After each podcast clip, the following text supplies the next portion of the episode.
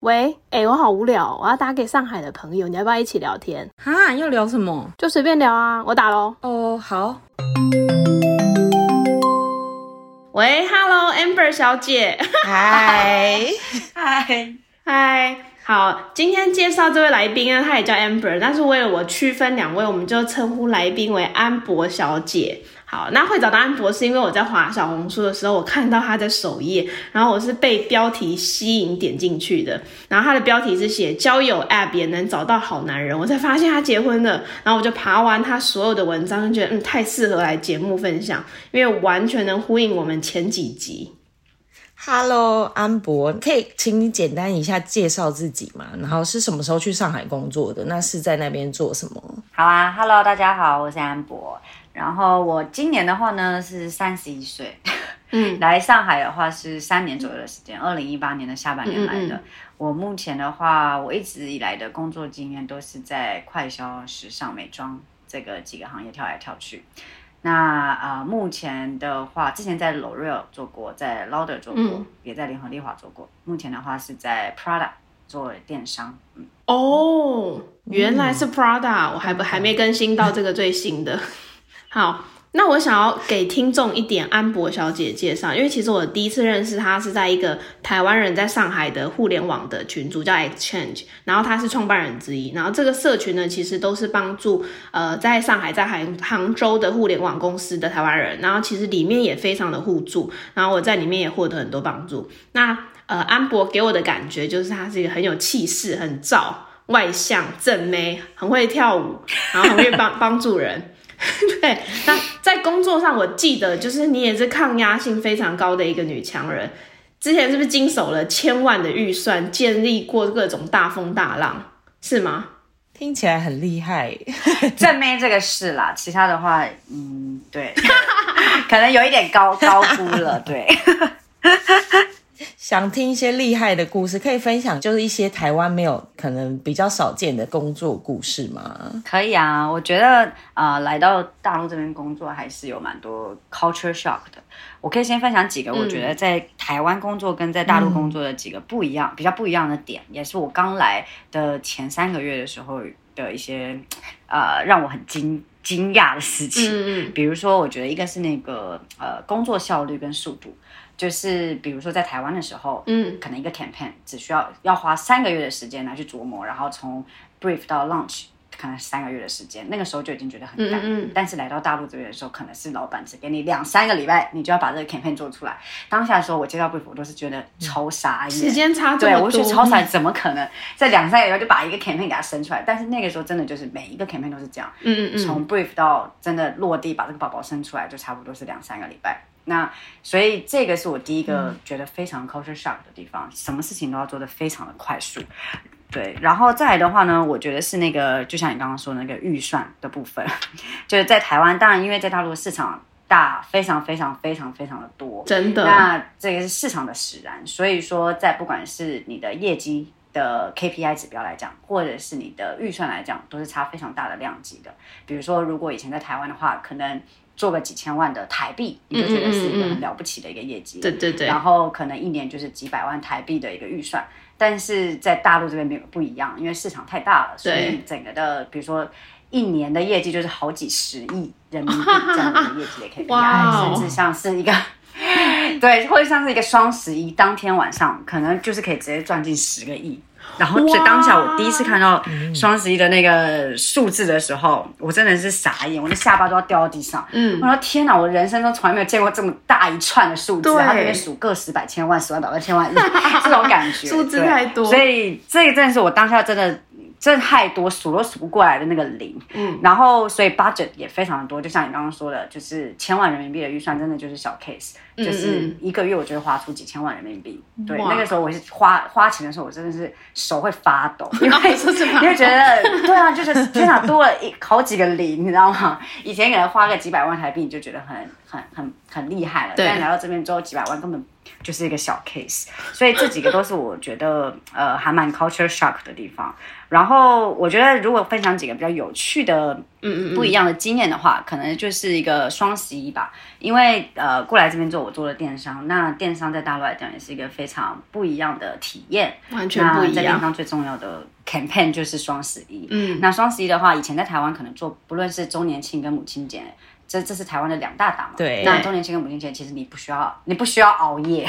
就是你就是正常的工作。但是在在大陆的双十一是一定要跨零点的这个熬夜，没错。是我第一次的体验，就是你在 双十一当天，你必须要全公司一起在办公室，一起盯着屏幕。电脑前面的屏幕，然后一起来倒数，一起三二一，然后一起看那个数字滚动。嗯嗯。所以那个经验是真的，我从以前是没有过的。真的就在那一秒钟，可能就是几千万直接入账的的那种感觉，对，那种很像打鸡血的感觉，所以还蛮有趣的，而且是跟公司、跟大老板、GM 们一起熬夜的那种啊，这种奋斗的感觉是很不一样的。然后还有一个，我觉得就是跟主播的合作吧。也是跟在台湾蛮不一样的一个经验，就是是很大的一个头部主播，那所以而且他们是大到是品牌要去求他们跟他们跪求，对跪求他们，让他们给我们一个坑位，让他们跟我们合作。再来就是我们一定要配合他的时间。怎么说呢？因为主播的上播时间都是晚上的时候，比如说七八点开始播到半夜十二点，对吧？那我们要跟他们谈生意，我们肯定是要等他下播之后去谈生意。所以第一个，我们必须要我跟我们的 EC Head 一起从对上海到杭州去见他，这是第一个，我们必须要去他的地方见他。第二个，我们必须要等他下播之后。半夜去他的办公室跟他谈生意，所以我们每次见他都是半夜两三点的时候再跟他谈合作，再开 PPT。天哪，他真的很辛苦哎，所以也是一个，对他很辛苦，我们也很辛苦。所以我第一次觉得，天哪，竟然要在半夜的时候跟合作方来谈合作，对，所以这些都是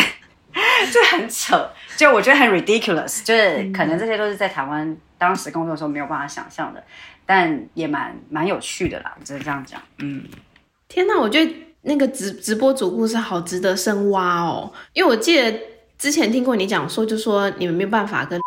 合作，是因为柜姐不认识他，是吗？呃，没有没有没有没有，呃，那个时候 还没有这么的红，那并不是人人皆知。那我们的柜姐对他的态度不是特别的好。那个时候 去我们柜上买东西的时候，他可能只买了一些比较便宜的东西，那柜姐就会瞧不起他嘛，就不想服务他，然后就把。惹怒了，对，所以那个时候一开始的时候确实就不太愿意跟我们合作，但之后没办法，因为是一个非常大的牌子，但他也必须要屈服于我们，就是双方都需要 彼此合作嘛，对吧？对，彼此都需要让步，因为他也需要我们给他流量，给他一些热度，那让他可以卖一些高单价的一个产品，不然他以前都是卖一些很便宜的东西嘛，所以他也需要。进驻在他的那个直播间，那我们也需要他带我们流量跟带销量，所以就最后还是把合作谈起来了。这只是前面有这个有趣的一个小插曲，对。真的，哎，我记得你在上海第一年就换了四个工作，其实你那时候遇到什么问题啊？然后你之后怎么可以快速的找到工作的？呃，我觉得是这样，因为。呃，第一年我先讲一下，我第一年换了哪几个工作好了，就是从 L'Oreal 到 Unilever，然后从 Unilever 到 WeWork，然后再从 WeWork 到雅诗兰黛，嗯所以这是我的第一年的一个心路历程，都是外企。那其实我自己本身并没有想要这么的装皮，但是刚好。就是有一些原因跟状况使然的，那可以就是跟大家分享一下为什么会这样。那第一个的话呢，从 L'Oreal 到 Unilever，其实是我从台湾转变到上海的第一个阶段，嗯，第一份工作。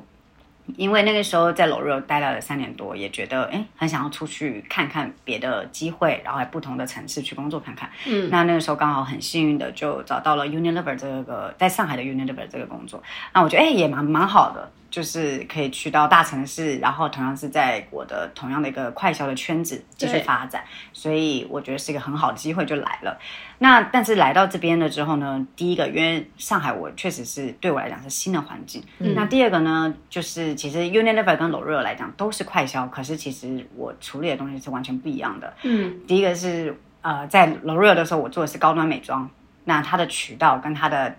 品牌的定位，因为我以前在 Armani，那它的产品的定位跟渠道都是偏高端的。比如说我的 TA 是高端的客人，我的渠道是专柜，就是百货公司的专柜，然后我的产品定位都是要偏奢华呀，做 brand building 这样子一个概念。但是呢，我到了联合利华之后，第一联合利华它做的商品都是比较低单价的，所以我从一个卖一个可能本来要几千块唇膏到几万块的护肤品，然后来到了就是在联合利华是卖几百块的洗发精，就是是非常不一样的。那再就是它的 TA 不一样。它都是可能一些大妈们在买嘛，对吧？或者是一些比较啊年轻的人在买的。那第二个是它的渠道不一样，以前我是在专柜的渠道，现在我是在一些大卖场啊，对，或者是。小小小超市、小杂货店在卖那个洗发精的，然后第三个就是它的产品定位也不一样。以前我都是要卖那种很梦幻、很美的这种，让人感觉高攀不起的那种概念，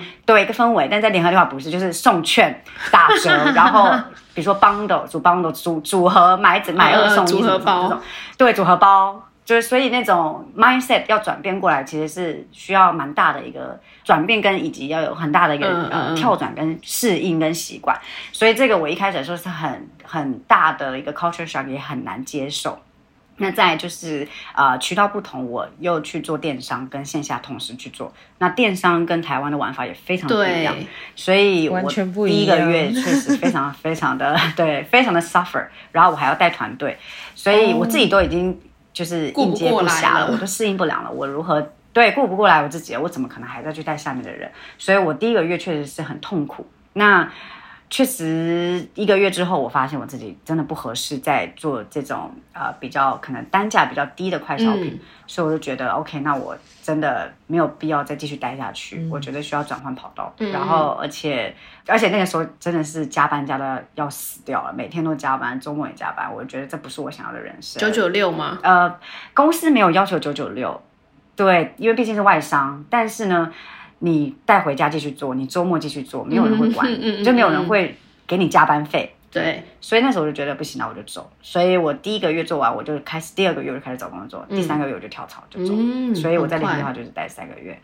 然后就及时停损吧。嗯，那在下一个工作我跳到 WeWork 的话，也是一个比较不一样的呃选择吧。因为那个时候我觉得，我既然想跳槽，那我想要跳一个不一样的一个工作环境。嗯。或是产业，毕竟我在快销待了三年多了，我也觉得有点腻了。嗯嗯，所以我那时候又觉得，哎，我想去试试看新创。毕竟我以前都在大公司，我想去试试看小公司是不是有不一样的氛围，嗯，跟挑战。那那个时候刚好 WeWork 又是一个很不明的一个公司公司吧，就在全球都还是蛮好的。而且它听起来应该比较 work-life balance 的公司。对，然后又是一个非常呃。Global driven 的那种公外企，嗯，所以非常让人很向往，就是公司里面的整个的工作氛围啊，或者是全部都是外国人啊，以及你可以带狗狗上班啊，你可以在在公司里面听音乐啊，喝啤酒啊，干嘛，就是很很开心的那种氛围，对。所以我就去了。但是做了几个月之后，发现。确实啊，它毕竟是一个 to B 的一个公司。嗯，那我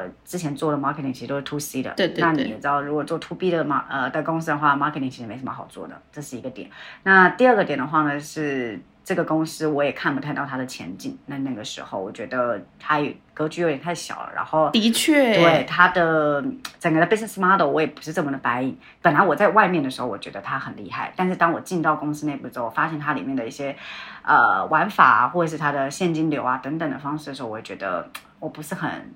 确保这间公司是不是可以长久的发展。对，所以那个时候我就也是及时停损。我觉得 OK，那不行，我一定要。离开这间公司，嗯，那当然，呃，我走了之后，半年后这间公司就就就整个垮掉了，对，所以我那个时候其实蛮庆幸，蛮庆幸自己离开的很早，所以我并没有受到任何的波及，嗯嗯，对，所以这个也是为什么那时候我要跳槽的原因。还好，那到了最后一个公司就是到了雅诗兰黛，那为什么那时候会从微微跳回雅诗兰黛？其实很大的一个原因是，因为前两个工作 Unilever 跟微微都太 jumpy 了。那我在上海等于没有一个立足点，嗯，呃，所以我就希望下一份工作我是可以做相对久一点的一个公司，嗯，那什么样的公司可以让我做的久？那我至少我知道我对于美妆是有工作经验的，也是有热忱的，啊，而且我需要在一个比较大的公司里面去扎根，不然的话我接下来在上海的发展就会比较困难，所以我那时候决定啊，就再跳回我的本行，所以又回到了雅诗兰黛。所以这大概是我这样的一个经验。中间不是为了跳槽而跳槽，而是有很多的思考，然后再找到自己真的比较有热情的地方吧。嗯嗯，哦，那可以分享一下，就是在上海，你觉得比这些外企的工作环境跟台湾的有什么差别吗？嗯呃，其实老实说，我觉得工作环境没有什么太大的差别，就是一样是就在高楼大厦里面啊，在市区啊，然后办公室很后 fancy，公公办公室干干净净的呀，嗯 就其实我觉得以工作实体来讲，环境没什么差别，更多的可能是工作的人吧。嗯因为以前在台湾的话，几乎都只有台湾人，对。但是在这边工作的话，在上海这边工作的话，更多的都是 local。那再来第二个就是有蛮多外国人的，对，就可能大老板们会是可能总部派来的呀，所以是人的方面可能会比较不同。嗯，但如果你说呃加班啊这种，我觉得哦真的是看公司跟部门啦。哦就像我刚刚说的一样，在 Unilever 跟劳德还是一样会加班，并不是说在外商就不会加班。嗯。对，哦，那我朋友因为他在陆企工作，然后他就说他觉得外企都很轻松，就是准时下班啊，然后周五的时候就已经开始就是喝啤酒了，所以这只是他个人的偏见。我觉得这个是就是呃，怎么讲讲，就是你在外面人都会觉得里面的人很好，但你在里面就会觉得其实外面的世界也比较好，就是 对呃，所有的人都会觉得别人都觉得别人的对工作看起来好像比较梦幻。对，没错。但当你自己进去之后，你会发现其实根本就不是这样。还是外企的比较会打扮，你觉得呢？同事都是会精心打扮，嗯，我觉得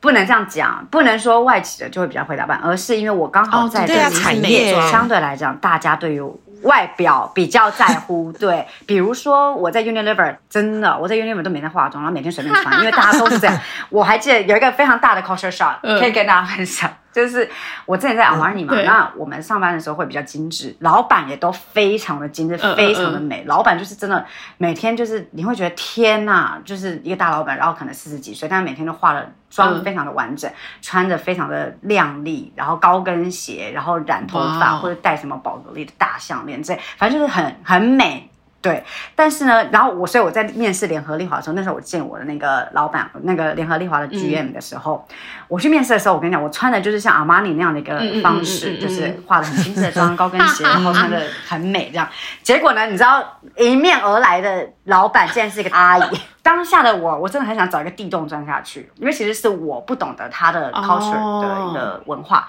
对吧？因为联合利华确实是跟柔热不一样，那我没有对，就是先去调查，然后我没有去 fit in，、哦我反而是用我之前的一个 mindset 去准备这个面试。其实我觉得是我不合格，嗯对，但是这个确实是我一个非常大的 culture shock。然后我进到公司之后，就发现大家真的就是穿的很随便啊，或者是也不能说随便，应该说比较轻松，然后大家比较。呃，做自己比较舒服，对，然后可能就不会每天都要打扮自己啊，就我觉得是这样了。但如果你回到了美妆，或者是像我现在在 Prada 的话，大家真的还是嗯会、呃，就是相对的会打扮一下，嗯，背一下名牌包啊。哎、那你有后来就 feeding 他们吗？有啊，所以我之后在 Unilever 就是每天都直接蓬蓬头垢面上班啊，没有在没有在化妆的，这 样直接素颜，因为你化妆给谁看？然后而且你化妆，如果你穿的太漂亮，其实大家太夸张很奇怪。对对对我也不希望成为那个格格不入的人，对，哦所以当然你就是你在哪里就要入境随俗嘛，嗯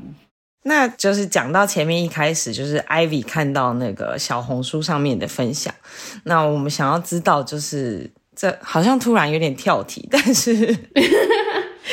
就是想要知道，就是安博喜欢的对象是什么类型？因为我们前面几集就其实很多人都已经大推就是上海男生，那你现在就是在上海，那你是喜欢，比如说在工作职场上能力也很强的，还是就是大众印象中的那种上海的温柔男子？嗯。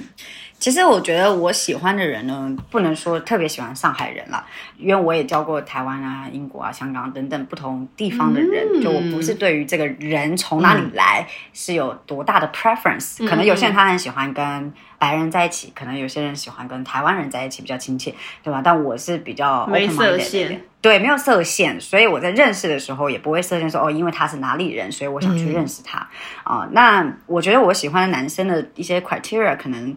第一个就是要工作能力强，嗯然后有上进心，这个我觉得是一定要的。就如果男生他的工作能力不强，或是太废的话，我可能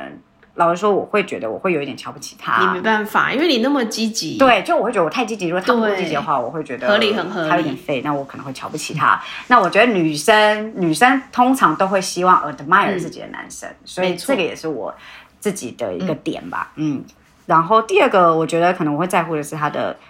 背景要跟我比较相似，比如说他有海外的背景，在国外生活过，在国外工作读书过。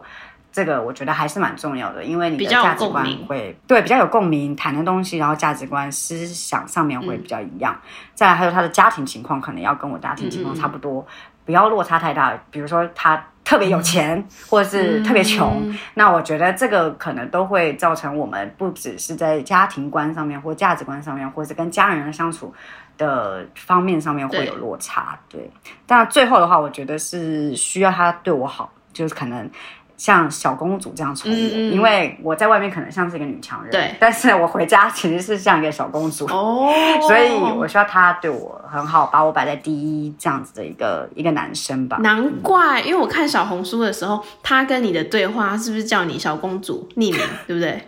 你看我看的多细，哎、这是他自己写的哦，跟我没有关系。我可我你这看很细耶，而且这完全不是我逼的，是他自己写的，这我必须要承你认。快点快好，我要听看整个网恋的过程的，因为我看了小红书，但我还没有听声音版的。你赶快讲一下怎么认识的。我跟他其实是在 A P P 上认识的，嗯那那个时候是刚好啦，因为我刚跟前男友分手，然后就很难过嘛，那我身边的朋友就。疯狂的安利我，然后就通就是一直在推荐我说，那不然你就去用一下 A P P 啊，然后你这样可以嗯分散一下你的心情啊，然后多认识几个男生或者多聊聊天，你就不会自己在闷在家里一直哭。那我觉得好吧，就是这么说好像也是有道理，所以我就去下载了 A P P，然后然后就开始玩了。那那个时候刚好因为疫情，在上海就又封城，然后又哪里都去不了，就是什么做不了，就是小区也出不出去，所以那时候我就开始玩 A P P，然后就刚好遇到了他，他那时候也玩 A P P，我们就在 A P P 上滑到了彼此，然后我们就开始聊天。哎，是二零二零年几月？二零二零年的一月还是二月，呃，滑到彼此的，哦，就是疫情刚爆发的那个时候，大家都被关在家里面哦出不去的时候啊、所以变成我们每天都没事做，那每天就只能跟彼此聊天。所以就开始什么东南西北嗯各种聊，聊家庭、聊工作、聊生活、聊爱情、聊什么对什么各种都聊，所以就好像跟这个人变得蛮熟的。那两个月后呢，因为就解封了，所以就开始可以出门。他就也说，哎、那既然我们聊了那么久，要不要干脆就是见个面试试，就看看彼此这样？我觉得也蛮好的，因为如果见了面不合适，就可以立马赶紧终止这一段，就不要再浪费时间嘛。所以就见面了。那见面之后呢，也发现，哎、还蛮还蛮不错的。就是关于他的条件来讲，就可能我刚刚在意的那些硬性的条件都刚好符合，然后个性上面啊什么的都还蛮合适的，所以我们见了面大概四五次吧，就决定在一起了。但是我们那个时候在一起前，我们确实也是把他就是聊成就是以结婚为前提的方式来交往吧，哇哦，我们深入聊了很多的关于未来的事情跟未来的价值观。那第一的话，可能就是听起来好理性哦。对我们非常的理性在看待这件事情，所以我只能说，为什么这段感情可以这么快就进到结婚，是因为我们两个从理性层面出发，而不是从感性层面出发啊、如果你说，老实说，他并不是我以前一直都喜欢的一个型，我以前都喜欢那种大帅哥，就是那种可能像渣男那一种，对。但是呢，他就不是这种，他就比较像是那种好好的先生。所以，如果你说以纯感性来讲的话，他并不是我的那种 typical 的呃喜欢的人的对象。但是从理性层面来讲，嗯确实很多都很符合。比如说，我们那时候就开始聊，好，那呃，如果我们在一起的话，我未来他就问我未来是不是可以愿意待在上海？如果要待在上海的话，所以这个就是一个问题，哦对吧？这很很严肃的一个问题。那我也有认真的思考，然后我也回答了他。我觉得上海这个地方我也蛮喜欢的，就撇除他以外，就是因为那时候我们没在一起嘛，所以我就说，如果单纯以这个地方来讲，我觉得蛮喜欢的。我觉得如果要留下来的话，我也 OK。那把很多的这种理性问题都在交往前就搬出来谈，都一个一个 check 了之后，发现 OK 很有效率。对，然后我们才决定说 OK 好，那我们可以试试看，那我们就在一起，所以就在一起。感性可以出来了。对，感性可以出来了，所以我们先把理性走第一步。那在一起之后呢，就既然理性的所有的条件都 OK 了，那在一起其实最重要的就是培养感性的这一块。那感性这块发现，哎，相处起来也蛮开心、蛮舒服的，可以做自己。那所以我们很快的就进到了就是结婚的这一步。所以我们交往大概半年，我们就决定要结婚了。所以今年哎，去年就领证，真的是很快。但我比较想要知道是那那是从比如说认识，因为中间说可能因为疫情嘛，然后两个月后才见面，那是多久后交往？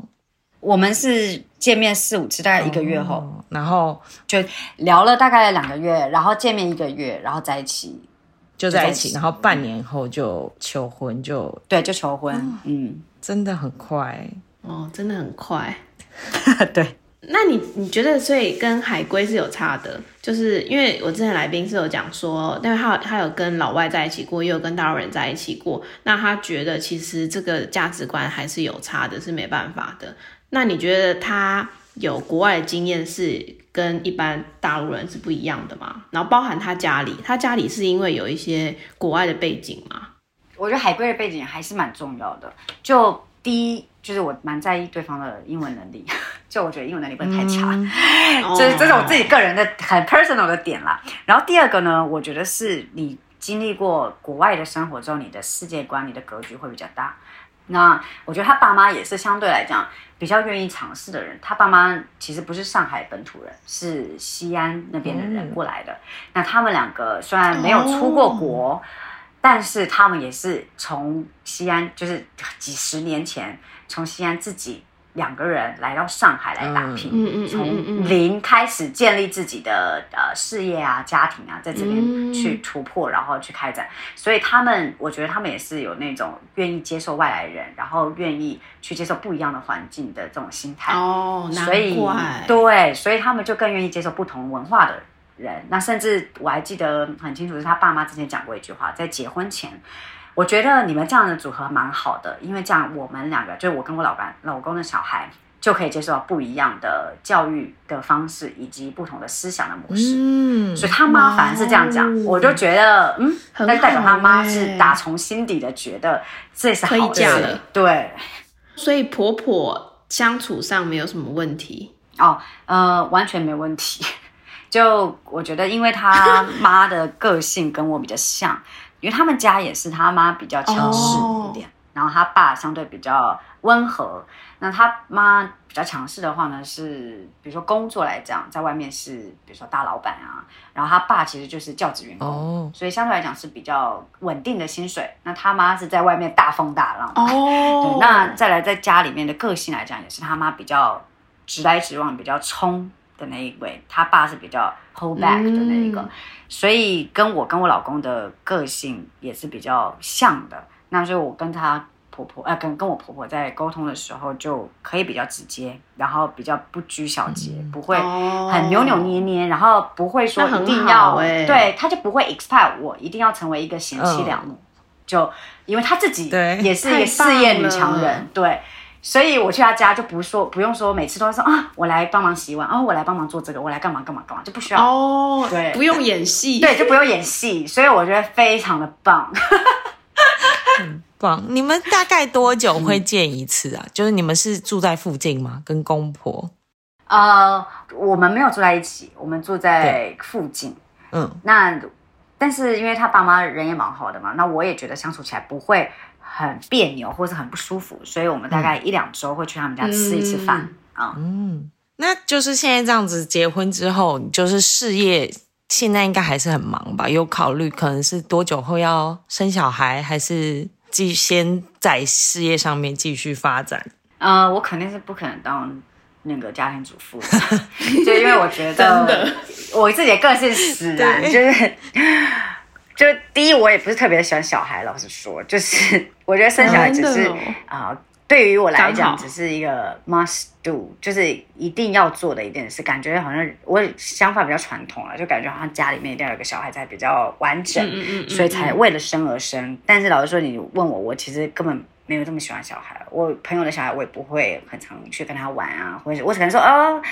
很可爱。可能自己生了以后就不会这样想了。啊、我要我很多朋友都这样子啊，那我就不知道了。对，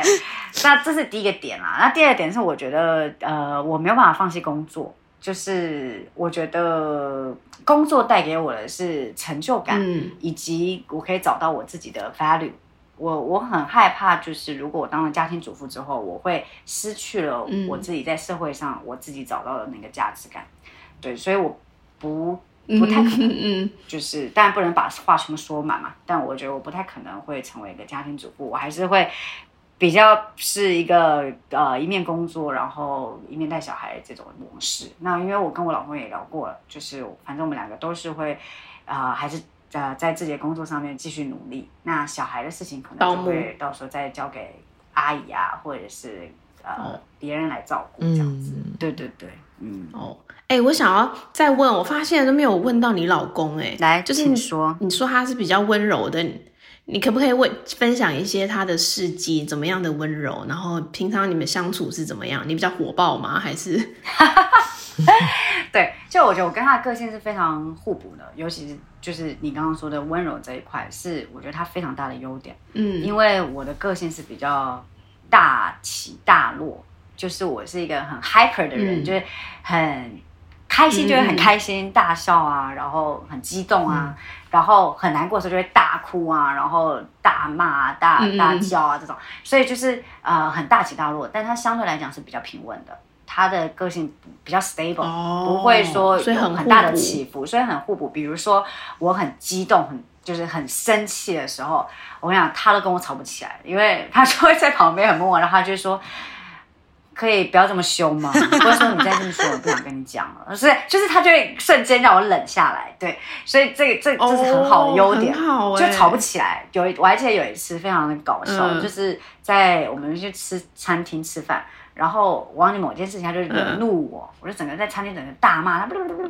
然后就是骂到就是所有人都在看那个哇哦，然后他就说，嗯，要不要我们先离开这个地方，然后再，要不然在这边很尴尬。但他也不会在餐厅里面跟我大吵，然后我们就走出去，然后到在路上哦的时候，我还是很生气，我就继续大骂，巴拉巴拉巴拉巴拉，然后他也从头到尾都没有回嘴，他就继续听我骂，然后骂到有一度呢，我就觉得。就是因为你知道自己一个人在唱独角戏，就唱不下去。然后我就说：“你到底为什么都不理我啊？怎么怎么都不跟我讲话，干嘛的？”然后他最后就直接默默说一句说：“因为我知道你的个性就是这样啊，那我继续跟你吵有什么用呢？就我还不如等你自己冷静下来之后我们再讲。”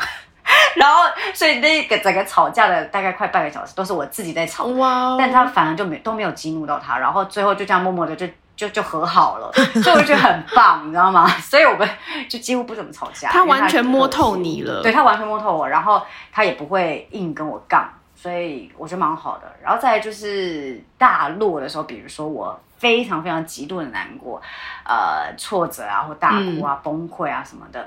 他就可以变成那个很重要的肩膀，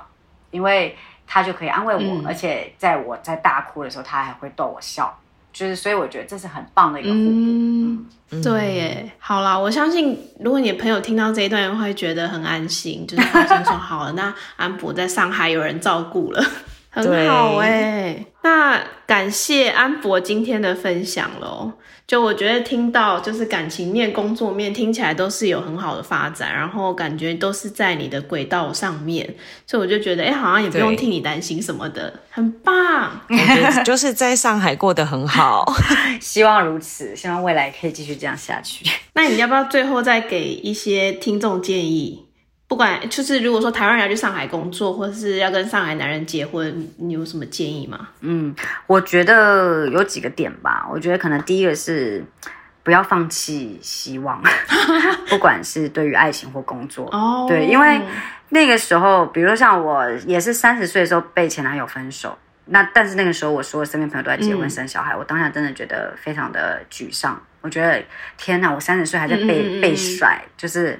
很不 OK 嘛，然后也很、嗯很难过。但是你看，我三十一岁就找到了嗯，我的人生伴侣，所以我觉得瞬间结婚，对，瞬间结婚，所以是比较放弃希望。然后以工作来讲也是的，比如说像我那个时候第一年来非常的颠簸，我换了很多的工作，然后也觉得自己找不到一个立足点在上海。可是现在回头看来，我觉得也是蛮好的一个经验跟体验，所以也没有因此而放弃自己，就回台湾。就还是继续努力的寻找下一份工作，所以我觉得遇到挫折的时候还是不要太快放弃。然后第二个可能是要懂得自己要什么吧，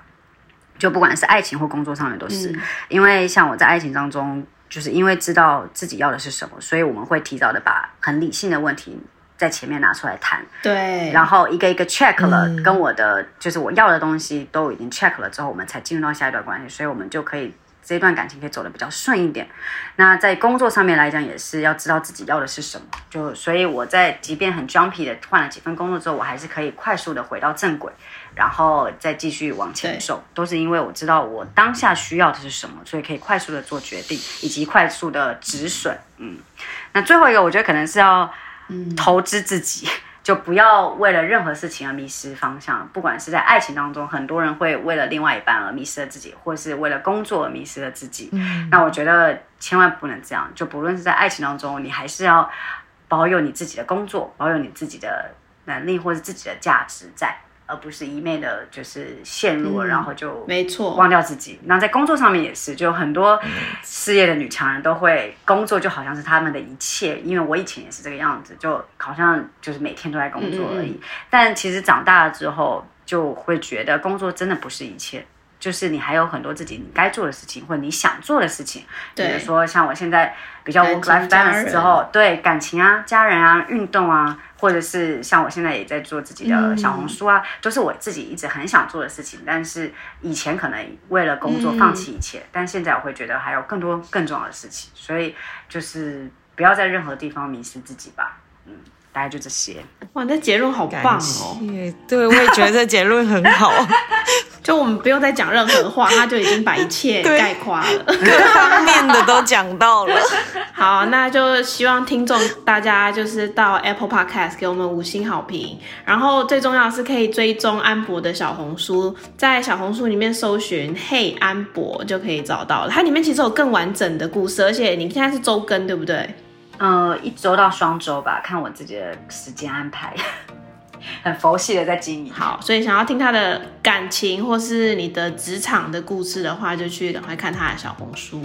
耶耶谢谢安博今天的分享，谢谢你们的邀请，谢谢，祝之后就是事业跟婚姻都一切顺利。谢谢你们，耶谢谢，拜，谢谢，拜拜。哎，拜拜。